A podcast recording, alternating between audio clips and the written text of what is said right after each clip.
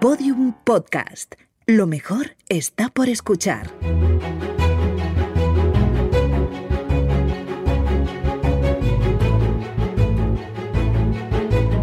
Historia de España para selectividad. Un podcast de Juan Jesús Pleguezuelos.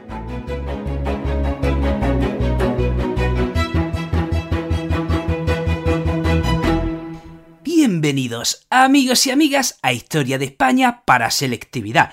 Tema 19.3 mi nombre es Juan Jesús Pleguezuelo, soy profesor de Historia de Instituto y desde los estudios centrales de mi cuarto te mando un caluroso abrazo. Tengo una misión y es la de ayudarte a ti que estás en segundo de bachillerato a sacar la máxima nota en selectividad. Y ojalá, ojalá también cumpla otra misión que para mí es muy importante, que disfrutes, que disfrutes de esta epopeya que es nuestra historia. También, también saludamos a los opositores que están ahí también escuchando este programa y que están pasando lo suyo.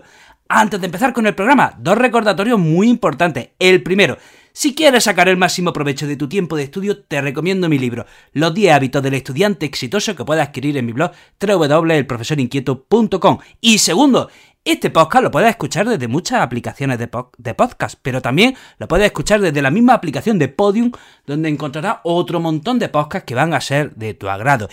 Y bueno, empecemos con el programa. Vamos a hablar de las etapas del franquismo y sus rasgos esenciales. Bueno, bueno, te estoy imaginando tú ahora mismo tú en tu habitación estudiando para el examen diciendo, sí, toma, cómo me mola este tema. O sea, ¿a qué estás saltando ahora mismo en tu habitación? Lo, lo veo, te, te veo ahora mismo. Así que tranquilo que voy a saciar tu ansia de conocimiento. Bueno, vamos a ver, durante el franquismo hay como tres grandes etapas. Una primera etapa que diríamos que es la autarquía. Una segunda etapa que digamos es el desarrollismo y la reafirmación del régimen. Y una tercera etapa que es el final del régimen. Vamos a hablar primero de la autarquía. Dentro de la autarquía podemos distinguir también varias fases. Eh, la primera fase diríamos que es la España azul esa España que va de 1939 a 1945, esos años que coinciden entre el final de la Guerra Civil y el final de la Segunda Guerra Mundial. Y ya hemos dicho muchas veces que Franco, esto lo hemos dicho en otro episodio, era un oportunista y se arrimaba al sol que más calentaba. Entonces, bueno, en principio Alemania e Italia han ayudado a Franco a ganar la guerra, muy bien, pues en principio España eh, está cercana eh, a Alemania e Italia. De hecho, en 1939 se adhiere al pacto anticomintern. Mm, ¿Qué es el pacto anticomintern? Si está en primero de bachillerato, perdón, si has estudiado primero de bachillerato de ciencias sociales, sé que lo sabes. Hmm, a que lo sabe, ¿verdad? Sé que lo sabe. Entonces, vamos a decirlo. Pacto anticomintern, ese pacto que reafirmaba la posición de Alemania, Japón e Italia contra el comunismo. Bueno, pues España sí adhiere a ese pacto. Entonces hemos dicho que, bueno, Franco, pues, pues va a lo que más le conviene y, bueno, pues pare, en principio estalla la guerra y Franco se declara neutral. Pero ¿qué pasa? Que, que, que oye, empieza la guerra y, el ejército nazi parece imparable, parece que nadie le puede poner freno. Entonces, ahí Franco abandona su posición de, de neutralidad y adquiere la posición de no beligerancia. Y atención, en 1941 recluta la División Azul manda a Rusia a un contingente de soldados voluntarios bajo una bandera bajo la bandera de la División Azul, que se iban a enrolar en las tropas nazis e iban a luchar en el frente ruso contra los comunistas. Bien, eh, entonces, llegamos a 1942 y pasa un, pasan cosas en el contexto internacional y en la política interior que hace que Franco pues, haga cambio de posiciones. ¿Qué sucede? En 1942 las tropas nazis como que se enfangan en el frente ruso ya no son tan imparables, empieza, les pilla el invierno y parece que ya las cosas no, no, no les sopla, ese, ese, viento a favor que les, que les soplaba a los nazis cesa ¿eh? y parece empiezan a haber problemas para, para los nazis. Entonces, Franco por un lado retira a la División Azul y por otro lado pasan unos incidentes en la política interior. Resulta que en una iglesia de Bilbao, que se llama la iglesia de Begoña, atención, hay unos ataques de unos falangistas contra carlistas falangistas contra carlistas. ¡Ojo! Ambos grupos habían apoyado a Franco durante la guerra civil. ¿eh? Y Franco cogió y de un plumazo unió los dos grupos por un decretazo y creó ese partido antinatura que se llamaba eh, Falange Española Tradicionalista y de las Hons. O sea, unió a falangistas y carlistas a la por decretazo, cuando ambos grupos no tenían nada que ver. Bueno, pues en 1942 hay un ataque de falangistas contra carlista. Y esto hace que Franco adopte la siguiente decisión. Esto sumado a lo que está pasando en el contexto internacional. En 1942 retira a los falangistas del gobierno retira a los falangistas del gobierno y los sustituye por católicos. También era importante en el contexto internacional irse separando de las potencias del eje, porque digamos los falangistas son como los fascistas españoles, ¿vale? Y había Franco quería ir despegándose poquito a poco de las potencias del eje. Entonces, en 1942, atención, España vuelve a su posición de neutralidad. Bien, llegamos a 1945. Eh, termina la guerra, las potencias del eje han sido derrotadas y España se encuentra en un absoluto bloqueo diplomático. O sea, desde 1946 España está casi, casi completamente aislada. España solo mantiene relaciones con algunos países árabes y con Argentina. Se quedó fuera del plan Marshall. Ya saben que Estados Unidos había organizado un plan eh, Marshall para ayudar a la, reconstrucción de Europa y que Europa no quedase en la quiebra, porque bueno, Estados Unidos no, no, se podía permitir que, que Europa se arruinase. Entonces, Estados Unidos concede créditos blandos a los europeos para que, a los países europeos para que puedan reconstruirse. Y España se queda fuera. ¿eh? Además, España también se queda fuera de la OTAN. Eh, decíamos que, bueno, los católicos van ganando presencia en el gobierno, sobre todo los católicos de una organización, la ACNP. Toma. Mm, ¿Qué significa? Asociación Católica Nacional de Propagandistas. Y bueno, también se aprueba en estos años la ley de sucesión a la jefatura del Estado en atención, en la que España se declara monarquía. Era una manera, declarar a España como una monarquía era una manera de, contentar a los monárquicos y a los carlistas. Y bueno, vamos a comentar la siguiente etapa. Eh, ya he dicho antes que, que Franco era un oportunista, pero también, como ya he dicho en otros episodios, pues hay que decir que Franco no solo era un oportunista, sino que era un tipo con, con mucha chorra. O sea, Franco tuvo muchísima suerte. Ya, ya explicamos en su momento cómo Franco se convierte en jefe del Estado, bueno, pues porque los verdaderos candidatos acaban muriendo por distintas circunstancias. Sanjurjo muere en un accidente de avión, Mola muere en un accidente de avión, a José Antonio Primo de Rivera lo ejecutan en la cárcel, entonces el liderazgo le cayó a Franco, que además tuvo la suerte de tener las mejores tropas de choque, que eran las, que, estaban en, las que estaban en Marruecos, etcétera, etcétera. Pero es que ahora la suerte le vuelve a sonreír. O sea, iba a decir que, que Franco nació con una flor en el culo, pero como este programa lo escuchan menores de edad, entonces prefiero no decirlo. Pero fijaros, mira, eh, cuando España estaba aislada, cuando el régimen estaba aislado, cuando nadie le, le hablaba a Franco, cuando lo, echan de todos los grupos de WhatsApp, cuando lo bloquean, cuando, cuando Franco está más solo que nunca, la suerte le vuelve a sonreír. Eh, el contexto internacional, de nuevo, sonríe a el generalísimo. Oye, qué chorra tiene este hombre. ¿Por qué? ¿Qué está pasando? Año 1949, el mundo se polariza. El mundo se polariza. Hay dos bandos. Tenemos em, dos bandos que empiezan a, estar uno frente a otro y a confrontarse el uno frente a otro y a no mirarse a la cara y si se miran a la cara es para amenazarse. Estamos hablando de la Guerra Fría. Un bloque es el bloque comunista, otro bloque es el bloque capitalista. Y se odian, empiezan a odiarse a muerte. Y entonces había que estar o con uno o con otro. Y, si, de algo no había duda es que Franco era anticomunista hasta la médula. O sea, Franco tenía el carné de anticomunista. Si, si alguna ideología tenía Franco, clara, es que era, él era anticomunista y en la guerra civil él luchó a muerte contra los comunistas. Entonces, no cabía duda de que Franco sería un fiel aliado contra los comunistas. Y ahí, entonces, bueno, pues si el enemigo de mi enemigo es mi amigo, Franco de manera, el, régimen franquista cae de manera natural en el bando capitalista y del lado de Estados Unidos. Entonces, ¿qué pasa? En 1953 se firman acuerdos bilaterales entre España y Estados Unidos. ¿Y en qué consistían esos acuerdos? Pues España permite a Estados Unidos establecer distintas bases militares en, en España. La base de Torrejón, Zaragoza, Rota y Morón. Ahí se permite a los americanos establecer bases militares. A cambio, España recibirá ayuda económica y se le abre las puertas al panorama internacional. De manera que en el año 55 España entra en la ONU, en el 58 entra en el Fondo Monetario Internacional, en el 59 entra en la Organización Europea para la Cooperación Económica, etcétera, etcétera, etcétera. O sea, España va saliendo al contexto internacional gracias a esa polarización que hemos dicho eh, se produce en la Guerra Fría. Entonces, pasa que en el año 57 eh, bueno, España económicamente estaba fatal. O sea, el modelo económico que tenía España era el de la autarquía, es decir, cuando decimos autarquía, que nos referimos? España se autoabastece a sí misma. Entre que estaba aislada en el contexto internacional y eh, la cerrazón del régimen, eh, se establece una política autárquica que es un fracaso. Y en el año 57, atención, entran en el gobierno un grupo de los llamados tecnócratas. Tecnócratas que en su mayoría pertenecían al Opus Dei. Y cuando decimos tecnócratas, ¿a qué nos referimos? Nos referimos a especialistas, a gente encargada de que la economía vaya bien. Gente eh, que se pone a trabajar para que la economía ¿eh? funcione, sea como sea, que hagan lo que hagan, que hagan lo que sea necesario para que la economía mm, tire para adelante.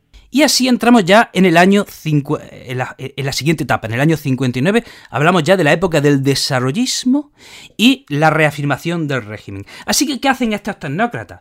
Pues hemos dicho que estos tecnócratas, ¿cuál era su función? Que la economía funcionase. Daba igual la ideología, eso, eso no importaba. Así que, si hasta el año 59 eh, España había tenido un modelo económico autárquico, ahora no, ahora empieza un modelo, digamos, neocapitalista. Entonces, en el año 59 se aprueba el plan de estabilización económica. ¿Y que es, de qué con dos objetivos muy claros? Uno era estabilizar la economía interior, de manera que se sanear las cuentas, ¿eh? acabar con las deudas, acabar con el déficit, y otra es liberalizar la economía exterior. Y este plan de estabilización, unido a un favorable contexto internacional, hace que la economía vaya despegando en la siguiente década. A su vez, bueno, pues el gobierno eh, va aprobando una serie de medidas que, que sí que son tímidas reformas, pero que lo único que están haciendo esta medida al final es reafirmar al régimen. ¿eh? dejar claro que el régimen no iba a cambiar, que, iba a estar ahí por muchísimas décadas y que la cosa no tenía intención de, de, de regenerarse o reformarse. Por ejemplo, en el año 63 se aprueba el Tribunal de Orden Público. ¿Qué es lo que hacía este Tribunal de Orden Público? Hacía que los delitos políticos ya no fuesen juzgados en tribunales militares, sino que fuesen juzgados en tribunales civiles.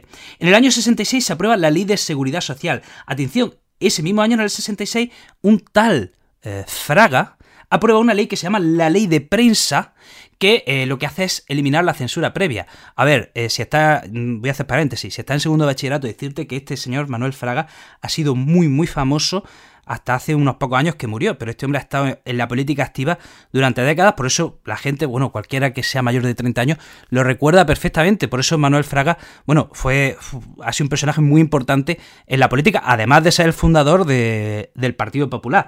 Cierro paréntesis. Entonces, en el año 67, por ejemplo, se aprueba la ley de libertad religiosa. En el año 67 también, atención, por referéndum, se aprueba la ley orgánica del Estado. Y claro, como se aprueba por referéndum, digamos que esto refuerza la idea del régimen de que España era una democracia orgánica. Así es como el régimen definía a su forma de gobierno. Democracia orgánica. Ahí tiene, eh, ahí, tiene un buen eufemismo, ¿no? Eh, entonces, claro, si la ley se aprueba en referéndum, eso es que España es una democracia. Y ya está. Y no se discute, ¿no? Y en esa ley de, en esa ley orgánica del Estado se divide la jefatura del Estado y la presidencia de gobierno. Atención. Atención. ¿eh? Ambas, ambas seguirían bajo, eh, bajo Franco, pero ya se dividen, se separan ambos cargos, jefatura del Estado y presidencia de gobierno. Y atención, a Carrero Blanco se le nombra vicepresidente de gobierno. Bien, otra medida importante, en el año 69 se aprueba la ley de sucesión y en la que se establece en esa ley que el rey Juan Carlos, que, perdón, el príncipe Juan Carlos, sería el sucesor de Franco bajo el título de rey. Y, atención, en el año 70 España firma un acuerdo con la Comunidad Económica Europea y este acuerdo sería acuerdo preferencial con la Comunidad Económica Europea. Ojo, no es que España entrase en la Comunidad Económica Europea, para eso todavía faltarían años, pero sí hay pues un, acuerdo y, un acercamiento. Y ahora vamos ya al final del régimen, vamos a hablar ya de, de los años finales del régimen. Ya en los años 70, pues en el mismo gobierno hay como dos grupos enfrentados. Hay un grupo que quiere que el régimen continúe sin Franco, que quieren que la dictadura, que la dictadura continúe sin Franco, en un franquismo sin Franco, y hay otro grupo dentro del gobierno que es aperturista, que dice, bueno, eh, el mundo está cambiando, ya está bien, tenemos que regenerar esto, tenemos que reformarlo. Entonces, ¿qué pasa? Hay una serie de sucesos que van haciendo que el régimen se vaya descomponiendo. Por ejemplo, en el año 69, gracias a esa ley de prensa que se había aprobado en el 67, salta a la prensa un escándalo de corrupción que afectaba a miembros del gobierno. ¿Eh? Y este, este caso de corrupción se llamaba Matesa. Otro importante suceso en el año 70.